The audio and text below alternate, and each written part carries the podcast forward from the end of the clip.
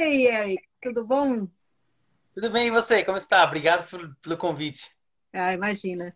Vamos começar então. É, os nossos agradecimentos aí pela sua disponibilidade de tempo, Eric. E nós gostaríamos de começar hoje, dia 11 de março, mais uma live do Mulheres à Sexta, é, com agradecimentos a todos pela participação hoje conosco. E com um feliz aniversário para Magic Paula, hoje é aniversário dela. E uns parabéns né, pelo novo cargo, né, nova trajetória, novo ano, novos planos. Que tudo dê certo aí, estamos na torcida. De novo, parabéns, Paula. Deus ilumine o caminho, dê muita força, luz, saúde e o mais importante, inspiração divina para que o seu cargo venha aí com muito sucesso. É, mês da mulher, né? Nossa conversa com, com o Eric hoje vai ser deste foco. Né? E aí a gente comemorou, comemorou o Dia Internacional da Mulher, no dia 8 de março, um dia criado para que nós pudéssemos aí destacar né, as nossas, todos os nossos, os nossos ganhos né, e, e lembrarmos as nossas perdas para que elas não se repitam, não é? Então, hoje estamos aqui com o nosso convidado, Eric Filardi que é um jornalista apaixonado pelo que faz, né? pós-graduado em jornalismo esportivo, é, já fez muitos trabalhos em social media, depois e também é escritor. Seu livro se chama Os Mestres do Espetáculo e conta a história dos três maiores narradores esportivos da história da rádio, do rádio brasileiro. Está é, tá disponível no Museu do Futebol e ele vai falar um pouquinho sobre esse livro também hoje. Ele tem vários cursos dentro da área de comunicação, né? Está sempre procurando aí se aprimorar, se atualizar. E hum, desses cursos que fez, aí tem como inspiração Rafael Reis, da UOL, o Odir Cunha, que escreveu o livro do Pelé, o Flávio Prado, da, da Gazeta e da Jovem Pan. Ele tem uh, o, é, da Jovem Pan, isso. E aí o Eric tem experiência em rádio AM, web, portais esportivos, atua como diretor de jornalismo em portais chamados Futebol na Veia e Rádio Poliesportiva, que eu tive o prazer de participar de uma live. Muito obrigada pelo convite. Né? E faz recrutamento aí de novos jornalistas, liderança, etc. E é um poeta, né? Que tem a página A Virtude do Pensamento. Então vamos lá, Eric. Bem-vindo ao Mulheres da Sexta. E nós vamos começar pedindo para que você comece falando de você, onde você nasceu, como é que foi, que que, que te inspirou a ser um jornalista e o que te levou para o jornalismo esportivo. Obrigado por toda essa apresentação maravilhosa, né? Você que é uma mulher muito incrível, que o pessoal não conhece, né? O pessoal que está vindo do meu perfil, pelo menos não te conhece, mas é uma mulher muito incrível. Foi muito solista comigo quando eu solicitei a, a gente fazer uma live, uma co-live, né? e aí foi bem legal. E já retribuiu o convite, né? Uhum. É, bom, eu sou paulistano, nasci na cidade de São Paulo, mas fui criado em Taboão da Serra, que é uma cidade próxima aqui de São Paulo, né? Uhum. Eu sempre, igual acho que a maioria dos, dos, brasileiros, quis ser jogador de futebol, né? A maioria dos meninos, até meninas, querem ser jogador de futebol, mas o Brasil, por mais que tenha muita gente é, que vire jogador de futebol, a grande maioria não vira. E eu fui uma dessa, dessa maioria que acabou não virando jogador de futebol. Mas aí eu sempre fui muito comunicativo, um cara que fala muito, e aí eu pensei, pô, se eu não posso falar, é, jogar futebol, que é uma coisa que eu gostava muito, eu uhum. falei, vou falar de futebol, que é o que eu mais gosto, né, da, na vida, assim. Então, eu fui, entrei pro jornalismo justamente por isso, né, para tentar falar de futebol. E aí dentro do jornalismo a minha mente expandiu, né? Eu vi que tem um mar de coisas que pode, pode ser feita, né? Lado social, do jornalismo, política e por aí vai. E aí eu falei, pô, eu não vou ser mais um jornalista que fala de futebol, né? Aí a minha ideia era ser um, jogador, uma, um, um jornalista que falasse de diversos esportes, né? E aí comecei a fazer a, a cursos, um curso atrás do outro, e fiz um curso com o Marcelo Duó, que ele é um curso de narração esportiva, para ver se eu tinha aptidão para narrar. E aí eu vi que narrar não era muito a minha praia, pelo menos naquele momento não era. E aí o Marcelo Duó falou, pô, hoje ele é da Gazeta, do NBB, ele é de, narrador de vários, vários veículos. Ele falou, Eric, vai mais pela linha de comentários, de reportagem, que você vai se dar bem. E eu falei, ah, beleza. Aí passou um tempo, ele falou, ó, um amigo dele, Gomon Ribeiro, tava abrindo uma equipe numa rádio AM de Osasco, também uma cidade próxima aqui de São Paulo. Uhum. E aí eu falei, pô, vou me candidatar, né? E aí eu comecei a cobrir futebol internacional e MMA, que era uma coisa que eu gostava, só que eu nunca tinha coberto nem nada. E aí comecei a fazer isso na rádio AM, e aí foi ficando legal. E aí esse, um indicou o outro, né? Aí o Gomon Ribeiro falou, pô, tem um curso do Flávio Prado que é muito legal, uhum. faz lá, que é bacana. Aí eu fui fazer o curso Flávio Prado. Através do curso Flávio Prado, né? Ele fez um meio que um concurso entre todas as pessoas do grupo e disseram assim: os três melhores que tiverem produzindo ah, os programas, podcasts e tal, os três melhores vão para o mundo da bola, que é o programa da Rádio AM do, do, do Flávio, que tem mais de 20 anos, vão para o programa fazer, fazer reportagens, né? E eu, eu comecei a fazer programa com a galera do meu, do meu grupo e tal. E aí no final eu fui um dos três selecionados para estar tá lá e eu falei, nossa, meu Deus. Aí comecei a conhecer uma galera, comecei a ter contato com o Flávio, que era, eu tinha um contato dele como professor. Comecei a ter o um contato como profissional, né? Um cara, gente boa, engraçado, que eu não tinha noção de quem ele era. E aí comecei isso. E nessa, nessa entrada, eu pude, eu já fazia parte do Futebol na Veia, né? Que tinha me inscrito pela internet. E aí, nesse curso, eu conheci a Rádio Poliesportiva, né? Fiz um convite para um, um dos caras, o Ramone, que era um dos donos da rádio. Fiz um convite para ele fazer parte do meu podcast. E ele fez o co-convite. Ele falou: faça se você vier para minha rádio. Eu falei: beleza, vamos, vamos ver como é que funciona. E aí eu comecei a ter experiência. Eu não cobria basquete, eu tinha. Comecei a conhecer basquete lá no curso do Marcelo. Ele ensinou como conhecer basquete, né? Como assistir basquete, na verdade. Uhum. E aí, já no curso do já na Esportiva, na verdade, eu comecei a vivenciar isso em estádio, em loco, cobrir seleção brasileira de basquete, foi uma coisa muito incrível. Então aí comecei a minha vivência no esporte, né? Agora falando de características pessoais, eu sou um cara muito alegre, sou um cara divertido, assim, para me deixar nervoso, acho que é quase que impossível, entendeu? É, sou uma pessoa assim muito muito amorosa, muito de, de, ter muitos amigos, de cuidar muito dos amigos, cuidar muito da família, sou um cara muito passional assim com a família e tal. Esse sou eu. Muito bem. Então, você falou que teve essa experiência aí, né, de vivenciar vários eventos no basquetebol e cobriu seleção de basquetebol e etc. Né? Você, qual é a sua experiência com o basquetebol feminino, né? E como você analisa essa cobertura que o basquetebol feminino recebeu e recebe hoje? Eu nunca tive a oportunidade de cobrir é, o basquete feminino na rádio poliesportiva quando entrei a gente fazia apenas NBB, que é o masculino, né? E depois de um tempo, já, sei lá, eu acho que eu devo estar uns quatro anos na rádio. Depois de uns dois anos, eu falei, pô, porque a gente não cobre o feminino, né?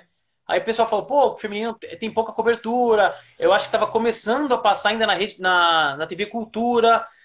E a gente é de São Paulo, tipo, tipo, nossa rádio é de São Paulo. E tem poucas equipes de basquete aqui em São Paulo. A maioria de equipes, equipes de basquete é, do estado estão no interior, a federação é no interior. Então isso dificultava um pouco a transmissão em loco, né? Uhum. É, mas quando eu tive ano passado, quando veio a pandemia, né, a gente entrou com esse projeto de fazer lives com diversos atletas, jornalistas e por aí vai. E aí eu tive a oportunidade de conhecer uma galera, sabe? Eu tinha um pouco de bloqueio porque falei, putz, eu tava conhecendo o basquete masculino, né? Tô, uhum. Eu tô há três anos cobrindo basquete masculino e eu ainda tô conhecendo, porque eu não me considero uma pessoa que, que aprendeu tudo. Não, eu sempre tô aprendendo. E no feminino a mesma coisa, eu ainda tô aprendendo. Quando eu começar a cobrir o basquete feminino, eu vou falar, nossa, tô aprendendo e tal. E ano passado eu tive a oportunidade assim incrível de conhecer de, de conhecer a Ellen Luz, né? Eu não, não conhecia ela, não acompanhava basquete. E aí eu fui estudar um pouco sobre a história dela. Meu, a Ellen ela é incrível, sabe? Como pessoa, como atleta. E aí eu falei, nossa, que incrível. Eu já tive, aliás, eu tive a oportunidade de conhecer a Hortência no ginásio do Paulistano, cobrindo um jogo, né? Ela é comentarista dos canais Globo. Uhum. E eu tive a oportunidade de conhecer, minha esposa tirou uma foto com ela e tal, mas foi um contato assim de, de visão mesmo, de ver profissional com um profissional, não um contato de fã com, com, com atleta, né? Uhum. E, mas ainda não tive a oportunidade de conhecer, de estar de tá perto, assim, do, tão perto do basquete masculino, feminino como tive do masculino. Agora, sobre a cobertura, ainda é muito escassa, né? Ainda é precisa muito mais disso. Tá crescendo, sim, tá crescendo. Tá, é, conforme a gente vai fazendo as lives com as meninas, a gente vai vendo que é uma coisa gradativa, que está crescendo, né? As mulheres buscando espaço delas cada vez mais reconhecidas, mas ainda é algo que ainda precisa cada vez mais se profissionalizar, né? Eu lembro que nas uhum. lives que eu fazia com os atletas, eu perguntava se é, como é que estava o momento do basquete feminino, se a federação, como é que estava a federação, e elas falavam, pô, a federação precisa ser cada vez mais profissional, precisamos de gente que lute mais por nós, e eu acho que as coisas estão caminhando para isso, né? E, sei lá, pelo fato de ser um, as, as coisas, os times, né? A federação está muito mais no interior, para nós aqui de São Paulo dificulta um pouco. Agora, elas estando aqui em São Paulo, eu tenho certeza que a gente cobriria. Uhum. Claro. Capital, e aí tem uma, tem uma notícia aí, né, de que este ano a Rádio Poliesportiva vai cobrir o basquete feminino. Né? E foi você que conseguiu isso? Não, na verdade não fui eu, mas assim, foi uma ideia que eu tive, né? Tem o diretor de transmissões da rádio, uhum. que é o Ícaro Dias, né? E no ano passado eu tinha visto que a TV Cultura ia cobrir uh, os jogos. Acho que antes da pandemia ainda. Eu tinha visto que a, que a Poliesportiva ia cobrir, né? A, a Poliesportiva não, a TV Cultura ia cobrir em transmissão de TV, né? E aí eu mandei uma mensagem pro Ícaro e falei, pô, Ícaro, porque a gente não cobre, né? Porque ele que vai tomar a decisão de cobrir ou não. A minha parte é a parte mais escrita, jornalismo, e eu faço reportagens, jogos ou comentários. Então eu passei para ele e falei, ó, oh, por que a gente não vai fazer? Aí ele falou, pô, eu acho que dá pra gente fazer isso, isso. E aí ele que foi correr atrás. Então se vai acontecer esse ano, é total mérito dele. Eu só, só falei assim, ó, oh, que tal? Pode ser, talvez, né? Porque assim, a nossa equipe de basquete do, da poliesportiva, né, que cobre na parte escrita, é uma Sim. equipe muito, muito profissional, uma equipe grande e com certeza a gente vai continuar, como, você falou, né, eu faço um processo de seleção Sim. junto com algumas pessoas do site, de trazer novos redatores para o site, novos jornalistas, uhum. e a nossa ideia é continuar crescendo e a cobertura que a gente faz na poliesportiva não é apenas de ir ao jogo e fazer uma transmissão de narrar, comentar e reportar, não, a gente faz um, um, um pré-jogo a gente faz um pós-jogo, a gente faz live, a gente, a gente faz um trabalho completo no basquete, não só no masculino, no feminino também. E uma grande dificuldade que a gente até tem na rádio é que muita gente vem querendo cobrir NBA. E a gente desbloqueia isso das pessoas. Não, ó, aqui a gente cobre NBB e tal, e a pessoa fala, mas eu não vou cobrir NBB. A gente fala, então é justamente isso que você vai fazer. Você vai aprender e vai cobrir NBB. Vamos valorizar um produto que a gente tem. Então a gente dá muito valor. E assim, a gente faz coisas que eu, que eu acho, assim, por uma rádio que é poliesportiva, né? Poliesportiva, a gente faz muita coisa em prol do basquete, né? À, medida do que a gente pode também, né? Sim, claro. Então, agora eu vou fazer uma pergunta para você, que é, com relação a esses estudos, né, que são aí é, anuais. A gente uhum. tem um recente estudo da Women's Sport Foundation, né, em que as mulheres representam aproximadamente 40% do mundo esportivo. E, e, essas mulheres recebem apenas 4% de atenção da mídia. Então, se você trabalha numa rádio poliesportiva, você está lá no Futebol na Veia, você, é, né, você vivencia essa olha, na medida do possível, olha, vamos colocar, mas mulher não tem mulher aqui, tem mulher mais no interior, né? Agora tem a LBF, né? Que aí eu acho que o que é o Alexander Vieira está dizendo, né? Não vamos cobrir uhum. o basquete feminino e tal. Tem NBB, tem a LBF agora, tem essas coisas. Por que, que você acha que acontece uma porcentagem tão pequena de cobertura com uma população tão vasta? Eu, eu bato muito na tecla de que o problema de esportivo no Brasil, de não cobrir outros esportes, de não valorizar outros esportes, da mídia não cobrir outros esportes, é uma coisa cultural. É, eu, eu bato muito nessa tecla. Que assim, quando eu fazia educação física na escola, a professora pegava a bola, jogava na quadra e falava: meninos jogam bola aí. E as meninas ficavam sentadas. No final do bimestre, as meninas ganhavam nota de educação física. Entendeu? São uhum. raras as escolas, pelo menos aqui no Brasil, que não fazem isso. São quatro bimestres de futebol.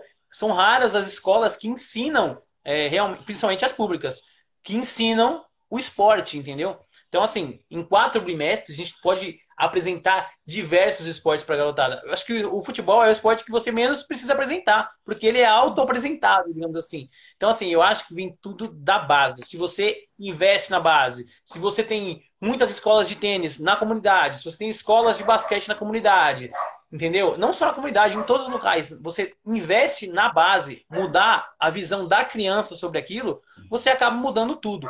Então, assim, se a gente hoje não tem um, uma boa mídia para o feminino, foi porque lá atrás, há 20, 30, 40, 50 anos atrás, a gente não tinha esse mercado, né? futebol feminino, por exemplo, ele começou a partir da década de 90 a ser criado, a seleção e tudo mais. E olha hoje, a gente está em 2021 e a seleção brasileira ainda está batendo cabeça para conquistar um título grande. Do lado feminino, a gente teve ainda um boom ainda mais rápido que isso no basquete, né? Nos anos 90, a gente teve Hortência, teve Magic Paula, teve Ellen Luz, teve uma galera que conseguiu botar o basquete feminino lá, coisa que o futebol masculino, ou no futebol feminino, ainda está buscando. Então pensa, a gente tem o futebol como o país do futebol, e no feminino, aliás, país do futebol masculino, né? Já foi até corrigido uma vez sobre isso. E, então, assim, as mulheres, até no futebol, que é o país do futebol, ainda estão demorando tanto. Então, se a gente conseguir incluir isso na base, colocar as meninas para fazerem as aulas, assim como os meninos, se quiser separar meninos e meninas, não tem problema de separar. Desde que uhum. você inclua as meninas no futebol, inclua todas as pessoas e inclua na grade das escolas outros esportes que não apenas o futebol, né? Futebol já tem toda a atenção da mídia. E eu acho que com isso você vai agregando, trazendo mais a molecada gostando de outros esportes, e essa molecada vai crescendo é, gostando de outros esportes. Então, quando ela ficar adulta, ela vai explicar para os filhos dela outros esportes. Hoje, por exemplo, quando um brasileiro nasce, ele não pode escolher o time que ele quer torcer. O pai dele já escolheu, já botou uma camisa nele. E isso é uma coisa que eu acho que nos Estados Unidos, onde você está, não deve acontecer. Porque eu, por exemplo, conheço alguns americanos que, quando pergunta qual que é o seu time, ele fala qual, não quais. Porque é um time de basquete, é um time de hockey, é um time de. E de futebol é o que eles menos cobrem. As hum. faculdades dos Estados Unidos são muito desenvolvidas. Por quê? Porque elas investem no esporte, o atleta tem bolsa. Aqui no Brasil, ninguém tem bolsa por, por ser atleta, entendeu? Então, assim, a cultura do brasileiro está muito enraizada no futebol, né? E no futebol masculino. Então, assim, eu acho que se a gente investir na base, mudar a cabeça da molecada, e daqui, sei lá, 10, 20 anos, 30 anos, a gente pode mudar a nossa mentalidade. Então, eu acho que por enquanto, a gente tenta cobrar muito da mídia também, tipo, mas a mídia não passa. Só que a mídia ela quer dinheiro. Se ela passar uma coisa que não vai ter dinheiro, é difícil você formar um público, né? Uhum. O, o, o canal, os canais fechados têm até uma grande, um grande êxito nisso, né? Por exemplo, a ESPN cobriu durante muito tempo com o Everaldo Marques o futebol americano, né? E o futebol americano teve esse boom muito por conta dele. Ele criou um legado, né? Então eu acho que assim, se as TVs quiserem começar a passar isso, criar um público, pode ser que na hora que vier para a TV, TV aberta, que é o público popular, o público que vai gostar disso, talvez isso mude. Bom, Bom o que você estava falando tem um, um, sentido muito, muito forte, que é essa coisa da preparação de base, da educação infantil. Ontem até participei de, um, de uma conferência de direitos humanos e preparação profissional da educação física e esporte no núcleo de, de direitos humanos da Escola de Educação Física e Esporte da USP. E a discussão era essa, né? A formação da consciência, a criação do, desse estado, né? Desse estado mental de, de, de, de, participação, porque a menina deixa de participar muito cedo da vida esportiva, né? Eu, hoje eu estava até assustada aqui, porque a gente tinha os dados da Organização Mundial da Saúde é que somente 23% é, das meninas continuavam a vida esportiva. Mas então, Eric, aí eu, eu não sei até onde você, você pegou, mas assim, esse trabalho de base ele é extremamente importante para essa consciência né, da pessoa continuar fazendo essa parte aí do, do continuar participando das atividades físicas, né? Mas o, o, o que me preocupa é a consciência da mídia como um todo, porque não é só no Brasil né, que acontece esse processo de, de, de ser 4%, é no mundo inteiro. Né? Então, a gente, no mundo inteiro, a gente tem 4% de cobertura do, do, do, esporte feminino, e ainda a gente não está falando só do basquete, porque a gente fala de basquete, então, né? E aí diminui mais ainda essa porcentagem. E aí o, o pessoal da Liga São Paulo está dizendo, faltam ídolos, né? Isso aí eu estou incluindo aqui no seu roteiro, tá?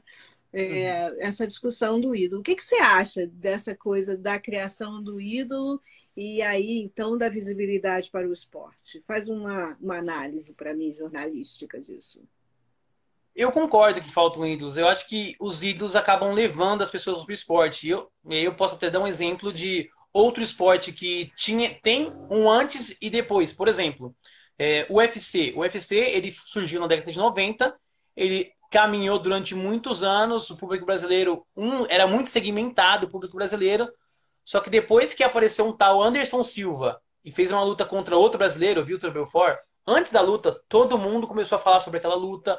E quem é Anderson Silva? A galera não conhecia Anderson Silva e aquilo foi criando uma expectativa no povo, que ele é uma lenda, que ele está defendendo o cinturão, que o outro brasileiro já foi campeão. E aí isso foi criando aquela coisa mais lúdica no torcedor. Uhum. E aí o Brasil parou. Eu lembro de ter gente no bar, gente parando. Todo mundo parou. E eu fiz várias lives com atletas de, de UFC e pergunto: qual que é a luta divisor de águas do UFC no Brasil? E eles falam Anderson Silva contra Vitor Belfort. Ou seja, um atleta fez o Brasil mudar de eu não sei o que é UFC, o que é MMA, para o que eu, eu sei o que é. Então, assim, um atleta sim consegue fazer essa mudança. Hoje o público brasileiro ama MMA muito por conta de Anderson Silva.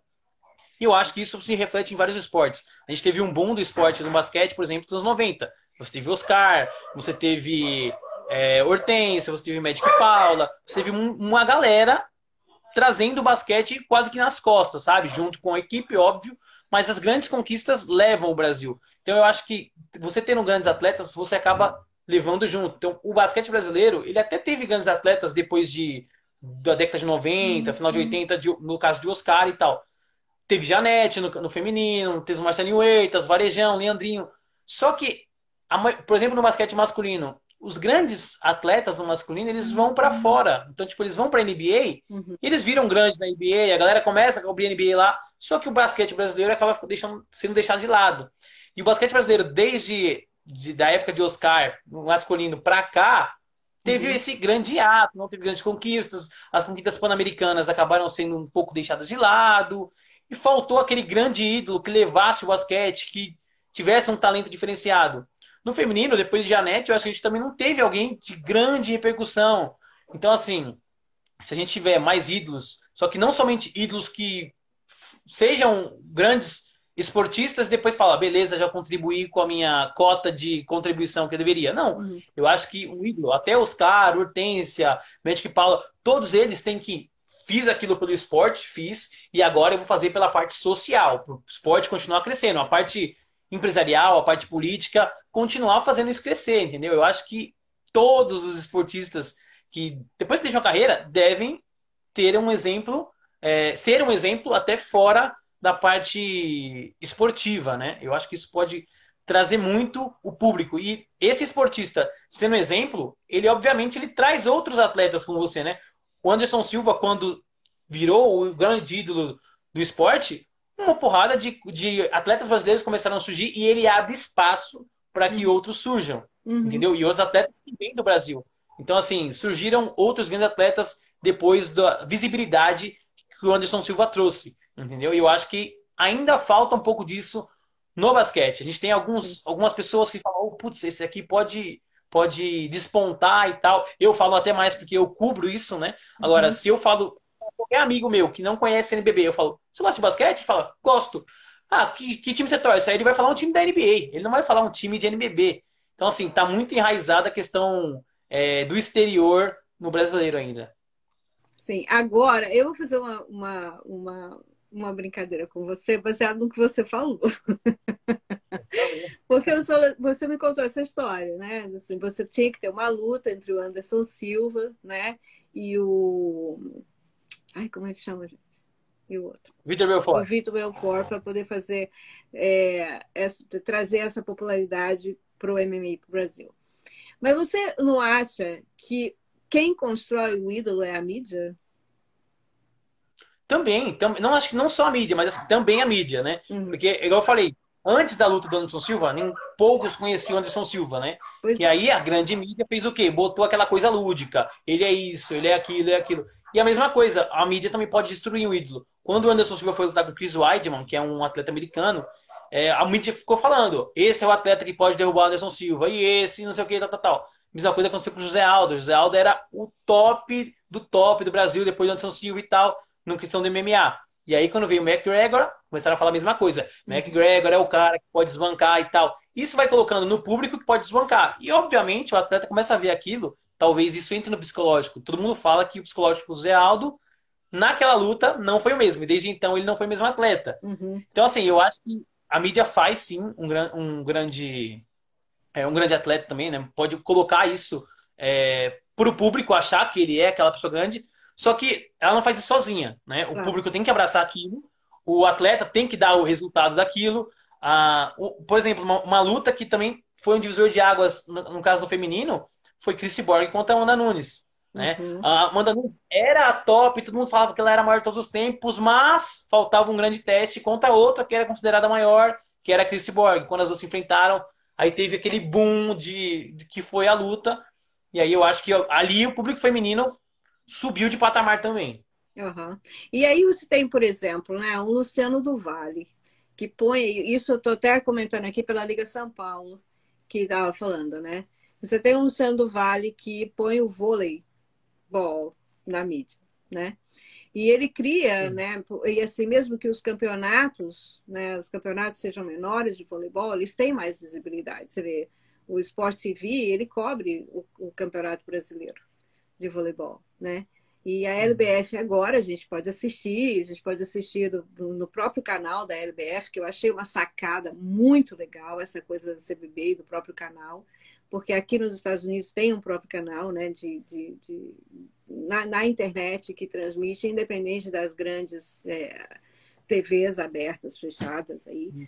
Né? E aí as pessoas têm acesso porque tem este canal que, que solta essas informações, não é? É claro que o atleta tem que ser bom para que o público possa abraçá-lo, mas que é uma coisa que a gente fala, né, sempre, por exemplo, o seu livro é um livro extremamente importante para a história do esporte brasileiro. Né? Você fala de, de pessoas que transformaram esse futebol num espetáculo. Né? Olha o nome do seu livro. Seu livro, o nome do seu livro é um, é um nome assim belíssimo, fortíssimo que são os mestres do espetáculo. Né? Uhum. Então, agora eu gostaria que você falasse do seu livro para gente. Quem são os mestres do espetáculo? Bom, esse, esse livro tem uma história bacana na construção dele, né? Eu, quando era moleque, sempre ouvia muito rádio com meu pai, né? Meu pai sempre ia de um lugar para o outro e eu ia com ele, né? Então, eu, eu sempre ouvia os jogos do São Paulo no rádio e tal. E beleza, ouvia. E aí, uma vez, já na faculdade, eu ouvi no programa do Milton Neves, é um jornalista muito famoso aqui do Brasil, que ele falava, ele gosta de falar de ídolos do passado e tal. E uma vez ele falou de um tal Flores de Liotte. E eu não sabia quem era, e eu falei, Flores de Liotte, ele mostrou uma narração dele. É uma narração bem diferente, bem lúdica, né? E eu fiquei encantado. E aí eu perguntei pro meu pai, falei, pai, quem é Flores de Liotte? Ele falou, onde você ouviu isso? Eu falei, pô, ouvi no rádio, isso aqui. Ele deu risada e falou, é Fiores de Gliotti, né? É um narrador das antigas aqui do Brasil. E eu pensei, nossa, que idiota que eu sou. Eu falei, pô, mas se eu, na época, devia ter, sei lá, uns 20 anos, 21 uhum. anos, eu falei, pô, se eu conheço, pode ter uma galera jovem, gigantesca, que também não conhece. E aí eu fui fazer esse trabalho de pesquisa, né, para conhecer quem era Flores de, Fiores de Liotti. E aí eu fui a fundo, fui pesquisando muito e eu vi que tinha muitas outras pessoas com histórias diferentes, histórias muito legais. E eu falei, pô, eu podia fazer um livro sobre os maiores. Uhum. E aí eu fui, fui filtrando a minha ideia. A ideia era falar de todos os maiores narradores do Brasil. Ele, não, é muita coisa. Vamos focar um pouco mais. Trabalho de rádio. O que você acha de fazer os maiores do rádio do Brasil? Ele falou, tá, mas você vai viajar o Brasil inteiro? Eu falei, não, mas posso fazer com internet e tal. Ele falou, tá, mas vai ficar muito difícil. E aí eu falei, tá, e se eu entrevistar vários jornalistas e perguntar, na visão dele, quem são os maiores? Ele falou, pode ser. Uhum. E aí eu fui atrás de diversos jornalistas de rádio, de TV, que trabalharam com, com rádio, né? Porque a minha pesquisa era rádio. E aí eu pedi para eles elencarem quem é o primeiro, quem é o segundo, quem é o terceiro. Uhum. E aí eu daria três pro primeiro, dois pontos pro segundo e um ponto pro terceiro. E aí na somatória geral, quem ficasse em primeiro, segundo, terceiro eram os três maiores. Sim. E para minha tristeza, Fiore Giliotti não entrou no top 3. Ele ficou o quarto. Então eu tive que fazer um capítulo à parte na última, né? Dimensão honrosa a ele, que foi a inspiração do trabalho. E aí ficou entre os três maiores Osmar Santos, que é um jornalista uhum. da década de 70, 80, que ele teve até um acidente automobilístico, que teve a fala comprometida, não narrou mais, mas ele é considerado o cara mais foda, assim, mais diferente que apareceu. Depois dele foi, em segundo, foi o José Silvério, que narra, narrava até há pouco tempo, narrava, né? Que era um cara com uma vo, um vozeirão, assim, bem é, gritante, um cara assim muito técnico. E em terceiro ficou Pedro Luiz Pauliello, que é um, um cara muito culto, muito técnico e bem das antigas. Só que isso fez eu entrar num trabalho assim muito a fundo, porque eu tive que ir até o começo da história do futebol no Brasil. Então, por exemplo, eu, eu fiquei sabendo que é, começou numa sorveteria, né? É, começava as primeiras é, divulgações de futebol eram no jornal, só que demorava um dia, então o jogo acontecia hoje, só amanhã que aparecia o resultado. E o público foi querendo ter mais informações. E aí tinha um cara com o microfone no estádio, ele ia comentando o que estava acontecendo, e aí alguém transmitia uma sorveteria num rádio. Então isso, esse público foi acabou, acabou crescendo. E aí começou a surgir o rádio, veio a revolução e tal. E aí o grande boom do rádio foi na Copa do Mundo de 50, né? Que a Copa do Mundo era no Brasil, o Brasil estava fazendo uma campanha histórica, chegou na final, e aí na final o Brasil inteiro na expectativa e aí o Brasil perdeu por 2 a 1 de virada para o Uruguai, que ali é onde começa a história do meu livro. Né? A gente começa ali porque naquela, naquela Copa, quando o Brasil perde, o Pelé promete para o pai dele, que estava chorando, que vai dar uma Copa do Mundo para ele, para não ver o pai dele chorando. E dali então, daquela Copa do Mundo 50, que é praticamente onde começa meu livro, inclusive tem a narração daquela final, é, ele vai, ele dá três Copas do Mundo pro pai dele, e aí o futebol começa a ser essa crescente que é muito por conta do rádio, né? E você estava falando da parte que o, a mídia que constrói muito o atleta, né? É, e eu acredito muito nisso fielmente. Eu acho até, até conversei com alguns amigos recentemente que falta um pouco dessa parte lúdica do futebol, sabe? A gente tinha antigamente, os, tem até hoje, mas foi criado antigamente os apelidos, né? Sansão, o Majestoso, pra, para os clássicos de, de, dos esportes, né?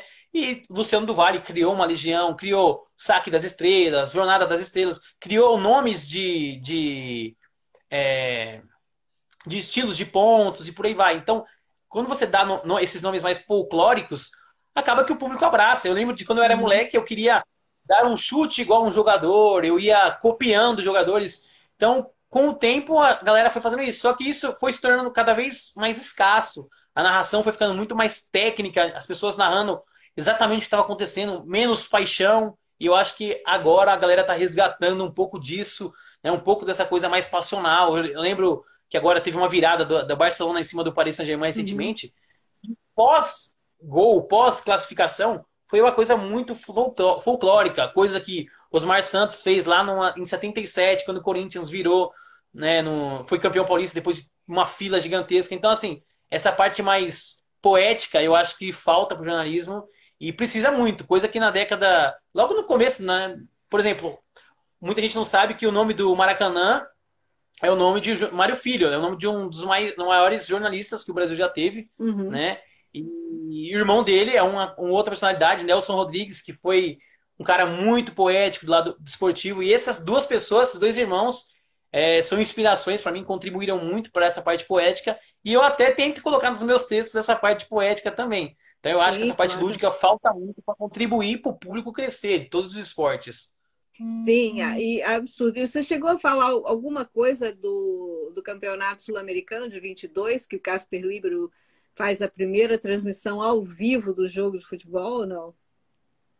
Cara, eu, eu acho que eu, eu falei, eu não, não me recordo exatamente, só que eu lembro que tinha meio que uma divergência se tinha sido em São Paulo, numa sorveteria, no Anhangabaú, se eu não estiver enganado, ou se era na, no Rio de Janeiro. Eu, agora não me recordo, mas eu fiz. Foi em 22 mesmo que aconteceu isso. Eu lembro que eu mencionei no livro, mas faz, faz, já faz algum tempo. E durante a, e durante a sua pesquisa, você é, chegou a descobrir alguma narradora esportiva feminina? Não, não. Eu pesquisei, pesquisei muito, né? Entrevistei muitos jornalistas, perguntei sobre o lado feminino. Só que é uma coisa que tá acontecendo dos anos, sei lá, 2010 para cá, não, faz muito tempo, né? Entendi. Na Poliesportiva, felizmente, já teve pelo menos três narradoras, ainda contamos com uma, Elaine, Elaine, né? Elaine Trevisan, né? Então nós contamos a primeira transmissão 100% feminina com narradora, comentarista e repórter foi a Poliesportiva que fez. Inclusive foi matéria do UOL isso, a Poliesportiva fez a primeira transmissão 100% feminina. Então uhum. isso é uma coisa que a gente tem muita alegria de contar, né? Claro. E nós temos uma equipe mulheres, tanto na poliesportiva quanto no futebol na veia. A gente tem uma equipe com mulheres talentosíssimas, comandando muitas vezes muitas coisas no site. Então a gente dá muita oportunidade para elas, né? E elas fazem porque merecem também, tipo, tem todo o potencial delas e contribuem muito com a gente. Inclusive, a gente fez ano passado um top 10, as 10 maiores matérias do site do Futebol na Veia em 2020. E cinco matérias eram de mulheres. Ou seja, é, 50% eram mulheres no top 10, sabe? Então a gente tem muito orgulho disso também. Uhum. E, que, e que é a tendência agora, né? Assim, a Confederação Brasileira de Futebol e iguala os salários e as, e as mesmas é, oportunidades para as mulheres, a CBB também faz a mesma coisa, enfim, né? E agora a Liga São Paulo está dizendo aqui, ó, o Esporte TV acaba de contratar a sua primeira narradora. Vou até pin nesse comentário aqui, ó, porque isso aí é muito bom, né? A gente poder contar com isso. Agora, vamos lá. Me conta agora os bastidores. Como é que acontece a cobertura do esporte nesses jornais da web que você participou, como a UOL, por exemplo? Bom, é, muitos é, desses, desses sites, né? É, quando você tem, por exemplo, um aporte financeiro, quando você contrata uma equipe, você consegue mandar ela para campo, né? Por exemplo, para gente, a gente se credenciar para o futebol hoje, a gente tem que ter uma carteirinha de cronista esportivo. Uhum. Se você não tiver essa carteirinha, você paga anualmente você não consegue cobrir futebol. Né? Pelo menos futebol masculino. O feminino ainda você consegue, o de base você consegue. O masculino você tem que ter essa a carteirinha para você se credenciar, você mandar uma mensagem para o assessor de imprensa se credenciando, vai pedir a sua carteirinha da ACSP ou ACISP aqui em São Paulo, uhum. e aí ele te credencia para o jogo. Você vai no jogo, mostra a sua carteirinha e você tem acesso a, aos bastidores, né? Não a, a tribuna, mais ou menos, digamos assim, né? Que é a parte onde ficam os jornalistas, uhum. você pode ver o jogo, o jogo. No caso de, do Brasil, que é um país gigantesco, assim como os Estados Unidos, a gente tem muitas rádios colaborativas, muitos sites colaborativos. Ou seja, a galera trabalha para construir um portfólio, né, para criar uma marca, para aprender, para divulgar o seu trabalho e tentar ou arrumar um outro site maior, ou entrar com uma rádio, uma TV, enfim, usa esse site colaborativo como uma ponte. E é o que acontece, por exemplo, na Folha na Veia. A galera entra, aprende muito, tem uma linha editorial, tem uma linha de trabalho. Se, na Folha Esportiva, por exemplo, quando a galera entra, ela pode cobrir jogo em loco. Né? A gente uhum. faz uma escala, faz um revisamento para não ir sempre as pessoas, faz uma escala, a pessoa podendo cobrir, tendo carteirinha, ela vai para o jogo. Uma coisa diferente que é, a Folha Esportiva ela cobre outros esportes além do futebol. A gente já cobriu tênis, já cobriu UFC, já cobriu cobre, né? Futsal, uhum. basquete, vôlei, né? E outras rádios não cobrem isso. Em São Paulo, só a Poliesportiva cobre futebol, basquete, vôlei e futsal.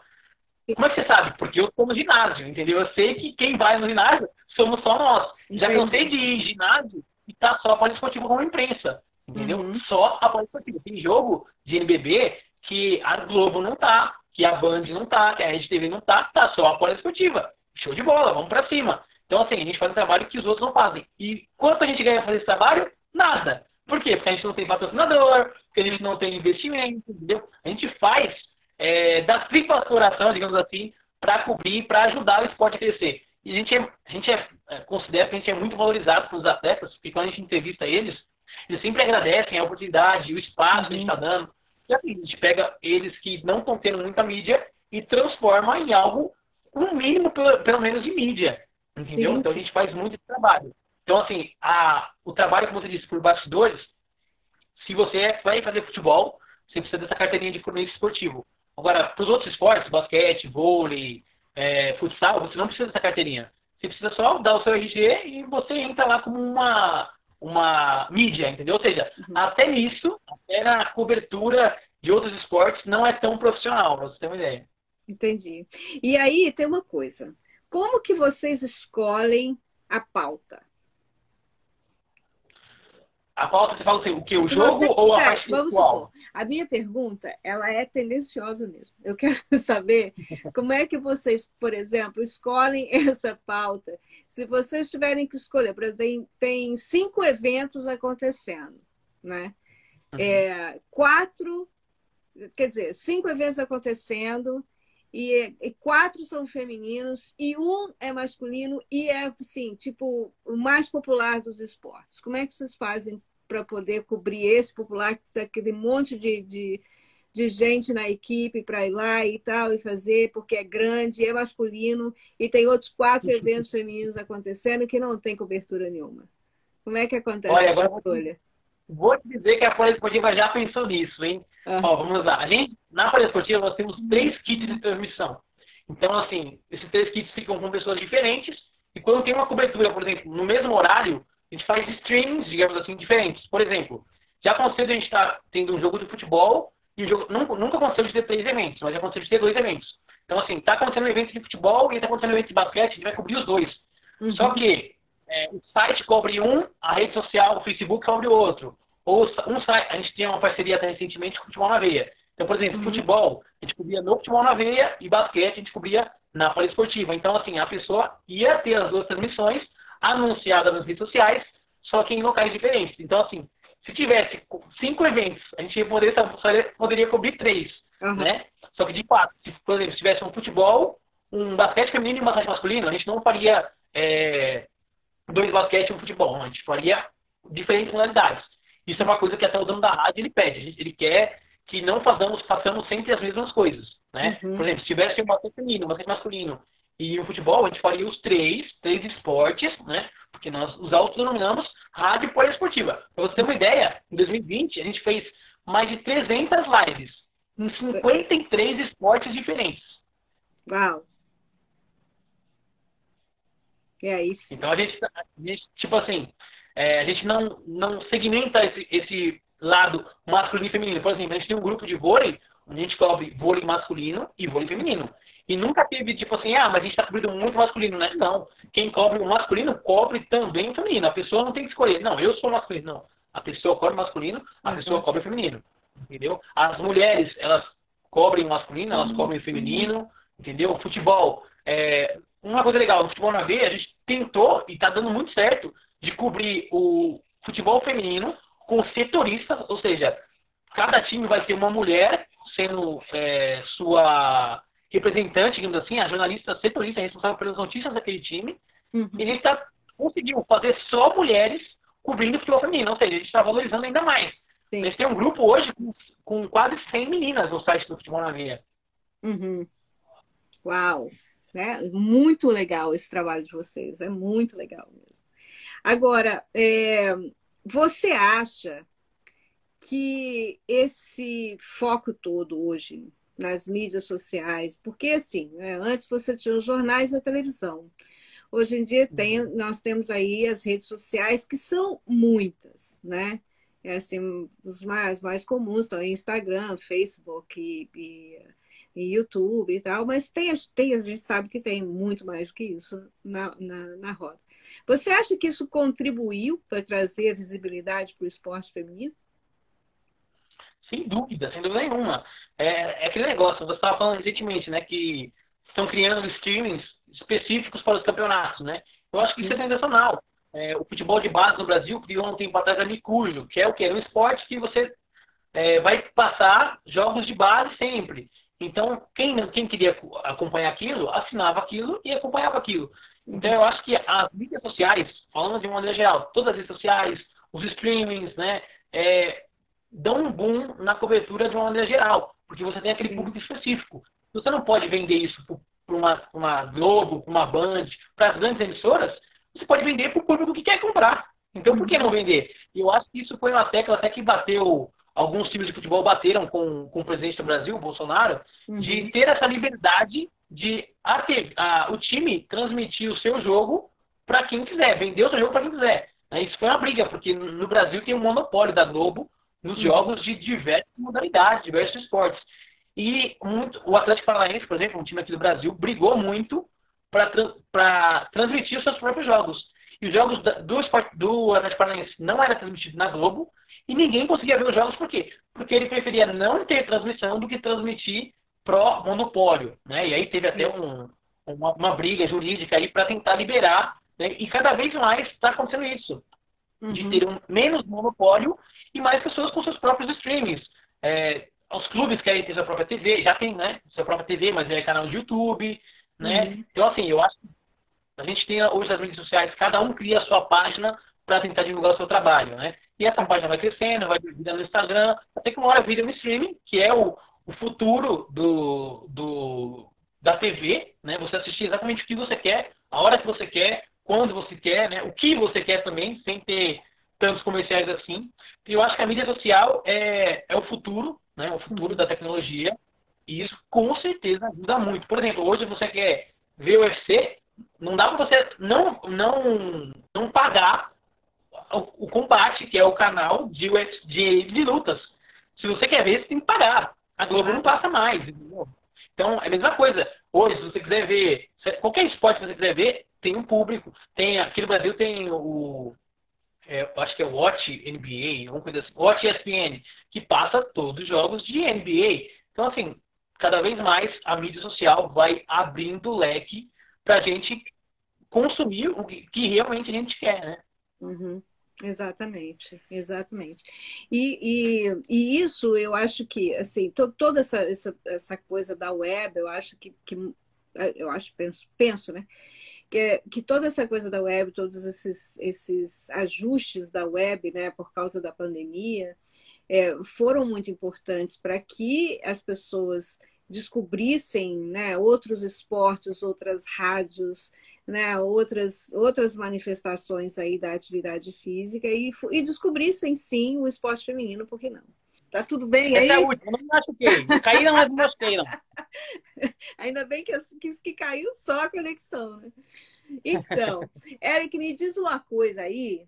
É o seguinte, se fosse dado poder para você, então assim, agora o Eric tem o poder nas mãos de aumentar a visibilidade do esporte feminino como um todo, tá? Inclusive o basquete. É, quais seriam suas estratégias? Meu, eu, eu venderia para quem quiser comprar, por exemplo, sabe? Porque, por exemplo, o basquete feminino. Se o basquete feminino não tem uma grade numa Globo, não tem uma grade numa Band, vende para um, um, terceiro. Vende para um SBT, o SBT não quer. Vende para a Rede TV. Ou então vende até que de graça, assim, sabe? Dá Falo, to, cobertura, não vou passar para ninguém, to, cobre de graça. E vai cobrindo de graça. Mas aí começou a trazer patrocínio. Opa, começou a trazer patrocínio, começa a pagar. Eu uhum. acho que poderia ser essa estratégia, sabe?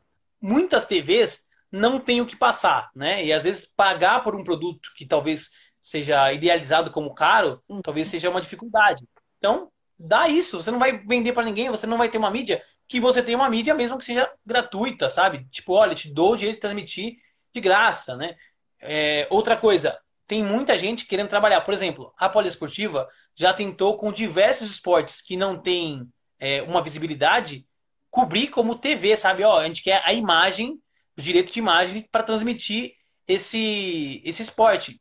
E uhum. as pessoas não querem, sabe? Às vezes elas fecham as portas por quê? Porque nós não somos grandes ou porque nós não somos uma TV, sabe? Então, assim, se você abre a possibilidade de muitas pessoas cobrirem o que você quer, você aumenta, você aumenta o seu leque de oportunidades, né? Porque assim, eu, eu já cansei de ver, por exemplo, jornalistas de grandes é, emissoras, né? Indo no ginásio que eu estava, perguntar para mim informações sobre o time, eu passei a informação, a pessoa ficou o tempo inteiro no celular, em vez de ver o jogo. Quando acabou o jogo, ela teve prioridade para entrevistar o cara e eu, que estava cobrindo ali, que sabia tudo muito mais do cara, não tive essa prioridade, entendeu? Uhum. Então, assim, se a pessoa que não tem essa grande mídia dá oportunidade para os pequenos, os pequenos podem um dia se tornar grande, e aí, quando a gente se tornar grande, o esporte vem junto, entendeu? Sim. Eu fiz uma live recentemente de falando sobre patrocínio, né? E aí a, o atleta falava que o patrocínio, é, eles querem patrocinar você quando você está lá no alto. Só que quando o atleta está lá no alto, ele já não quer mais aquele patrocínio que você quer pagar, ele quer o patrocínio dos grandes, ou ele já Sim. tem o patrocínio dos grandes. Só que ninguém quer apoiar um atleta quando o atleta está embaixo, quando o atleta está começando no esporte. Ninguém quer apoiar ali quando ele não é ninguém. Uhum. Entendeu?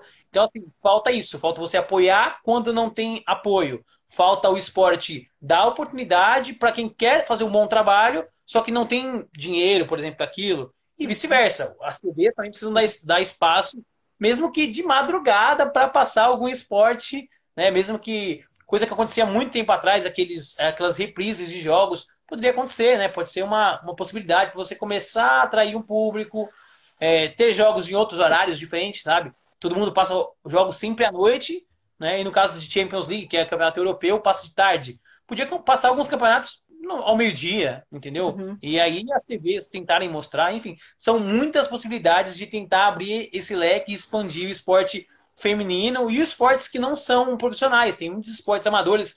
Inclusive está aqui o Jack, Sumo Gaúcho, fiz uma live recentemente de Sumo, que eles fazem de, das tripas coração, vão para a China disputar torneios e visibilidade zero e oportunidade zero, entendeu? Uhum. Todos os custos do bolso. Então eu acho que é uma realidade que o Brasil ainda está anos-luz atrás de transmitir esportes, divulgar outros esportes que não seja futebol masculino. Então, se a gente investir na base, na base, aí eu acho que a gente pode mudar alguma coisa. Nossa, muito bom, Eric, muito bom. E agora, qual recado você daria para o basquetebol feminino? Continua acreditando, continua investindo na base, continua investindo nos seus atletas, continua acreditando, né? Que eu acho que vocês têm muito potencial para seguir crescendo, é, apoiado por páginas como essa, né? Apoiados por páginas como a Poliesportiva, que dá oportunidade para a galera divulgar o trabalho uhum. também. E continuar acreditando, vamos continuar treinando muito, né? Buscando patrocínio. Eu lembro até de, de uma live que eu fiz com uma atleta chamada Jaqueline Mourão, que ela foi atrás do, do, de um patrocinador dela sozinha. Ela foi na Volkswagen, apresentou um trabalho sem ninguém e conseguiu sair de lá. Ela queria sair com um contrato de um ano, ela saiu com um contrato de cinco anos. Uhum. Ou seja, não desistir, correr muito atrás dos sonhos, né? Tanto elas quanto nós, eu, você, todo mundo continuar correndo atrás dos sonhos, que a gente consegue, entendeu? A gente tem que só acreditar. Exatamente. E aí, uma coisa que é interessante, né? Porque a visibilidade, diz assim, a visibilidade traz o, o patrocínio, né? Mas a visibilidade só acontece quando o atleta está ganhando, não é? Quando ele, quando ele mais precisava, ele não tinha teve patrocínio de ninguém não é? Que, é? que é a fase de formação, que é a fase de base. Nossa, eu, eu só tenho a agradecer muito pela sua lucidez, por essa clareza de pensamento, né? Eu assisti várias lives suas e, e nesse sentido, assim, né? Você fala bem, articula bem e você traz essa, essa, essa, esse otimismo, essa energia que é super para cima e positiva. Então, assim, é, e, a, e a Rádio Poliesportiva é uma rádio visionária, alguém colocou isso aí no comentário, e eu estou falando aqui, né? acabei de receber é, da minha irmã também o, a matéria da, da, da, revista Lance sobre a Renata Silveira, que é a primeira narradora do Grupo Globo. Agora a gente só tinha que saber o nome da sua primeira narradora, porque isso é histórico, não é? A primeira ah, é, narradora, é, da, narradora da Poliesportiva é Elaine Trevisan. Elaine Trevisan, essa aí a gente tem que falar nela também, porque. Se quiser, eu passo o contato dela para você. Manda, manda, manda, manda logo, porque vai ser muito legal se ela, por exemplo, vier dar uma entrevista e, e falar para gente qual é a experiência que ela tem. Sensacional, sensacional. Né? Vir para uma live, dividir, porque assim, a gente não sabe né, a dificuldade que essas pessoas passaram. Por exemplo, a hum. próxima live nossa é com a Marli Álvares, que fez parte é, da, da seleção brasileira do primeiro ouro no Sul-Americano, que foi em 1953. Legal. Entendeu? Nossa, é, e ela vai estar tá aqui conversando com a gente semana que vem. Então, é, essa, essa parte, assim, qual é a experiência que essas pessoas tiveram né, para poder lutar por um lugar ao sol é muito é muito importante a gente saber. Dia 14 também, pelo Memorial é, do Esporte, do, do Basquetebol de Ponta Grossa, vai ter a Cida, que é a primeira, era irmã da, da, da Maria Helena Cardoso, né, que fez parte da primeira seleção brasileira de basquetebol junto com a Marli. Então, assim, é, essas histórias, por mais que elas sejam contadas várias vezes e muitas vezes, seja com mulher. Eu acho que texto, o, o sobrinho delas, o filho dela, o Cadum. É o Cadum, é o filho da Cida. A gente entrevistou ele. Ah, então, tá vendo? E, e assim, e, e, e, a gente vai traçando a história. E por mais que, mais que a gente fale, melhor é, porque se a Mulheres, Mulheres da Sexta não chega naquela menina de 14 anos e inspira, né? A rádio poliesportiva pode inspirar, entendeu? Uhum. E, e, a rádio UOL e a web, etc. E assim a gente tem que ter um, cada vez um número maior de pessoas aí né, sendo, sendo entrevistados. Tem uma, uma, uma, matéria agora que vai sair, que eu até ia falar para você, se você puder divulgar, mas a gente tem uma pessoa em mente né, para trazer, né, para falar sobre o que foi o, o Pan-Americano de 1991, quer dizer, quando as meninas subiram ao palco né, em Cuba, subiram ao pódio né, em, em, Cuba com Fidel Castro, né, o que foi, tanto é porque a Paula, se você pergunta para ela assim, qual é a experiência mais marcante, é, ela vai dizer que foi o Pan-Americano, né? E, e, sendo que as Olimpíadas, os Jogos Olímpicos, eles, não, é um apex para o atleta, entendeu? É um, um auge, né, da, da, info, da, da, da experiência. E, no entanto, um Pan-Americano, por causa de toda a força que tinha, né, nas atletas cubanas naquela época, a mídia toda, o presidente entrando na quadra e etc., foi um marco para a história. Mas, assim, muito obrigada, Eric. Se você tem mais alguma coisa que você gostaria de falar que eu não lhe perguntei. Não, não, só queria agradecer demais esse bate-papo legal, poder divulgar um pouco do meu trabalho, do trabalho das rádios e do site que eu faço parte. E a hora que quiser, quando quiser falar mais, é só me convidar, que eu estou de portas abertas para você sempre. Muito obrigada, querido. Venha sempre, né? A gente podia ter um programa semanal, né, Eric? Fazer um programinha. Eu topo, na... só me convidar. Bora lá, então. Vamos pensar sobre isso. querido, obrigada. E tenha uma boa semana. E todos vocês também tenham uma excelente semana. Mais uma vez, parabéns, Magic Paula. Muito obrigada pelo trabalho que você fez nos, nos representando né, na, em todos esses jogos, em todos os prêmios que você tem, né? E, e, assim, mais uma vez, você se sai daí do seu descanso e vai batalhar pelo basquete feminino. Então, assim, parabéns, feliz aniversário. Um bom, uma boa noite para todos aí no Brasil. Né? Se cuidem, usem máscara, não aglomerem, fiquem em casa, a coisa tá feia. Né? A gente está tá bem triste aqui nos Estados Unidos, todos nós que moramos aqui, temos parentes no Brasil, estamos preocupados. Né? A situação não está moleza, né? é uma tristeza muito grande. Você ouviu que quase 2.500 pessoas morreram num dia, né? É, só grandes desastres fazem isso. E, então, diga. Ah, eu tenho uma, eu tenho uma coisa para falar. É uma coisa muito legal, inclusive. O dono da rádio poliesportiva, Paulo Arnaldo, ele estava pass passando por um período muito tenso de, de Covid, né? Uhum. Está em Maceió, foi fazer uma viagem de férias e pegou Covid. E hoje, hoje ele saiu da, do coma, né? Hoje ele tá, ele se recuperou, tá com uma plaquinha de vencer o Covid. Então, queria mandar um abraço pro Paulo Arnaldo, dono da Folha Esportiva, que deu a oportunidade para a gente fazer as lives e tal. Ele se recuperou hoje, então mandar um abraço para ele e parabéns para a Magic Paula também. Tá, muito obrigada, Eric. E aí, Parabéns aí para ele também, porque né, sair do, dessa doença aí é bem difícil. Então, vamos nos cuidar, usem máscara, fiquem em casa, né? façam agora um isolamento radical para diminuir essa, essa contaminação no Brasil e tomem a vacina. Né?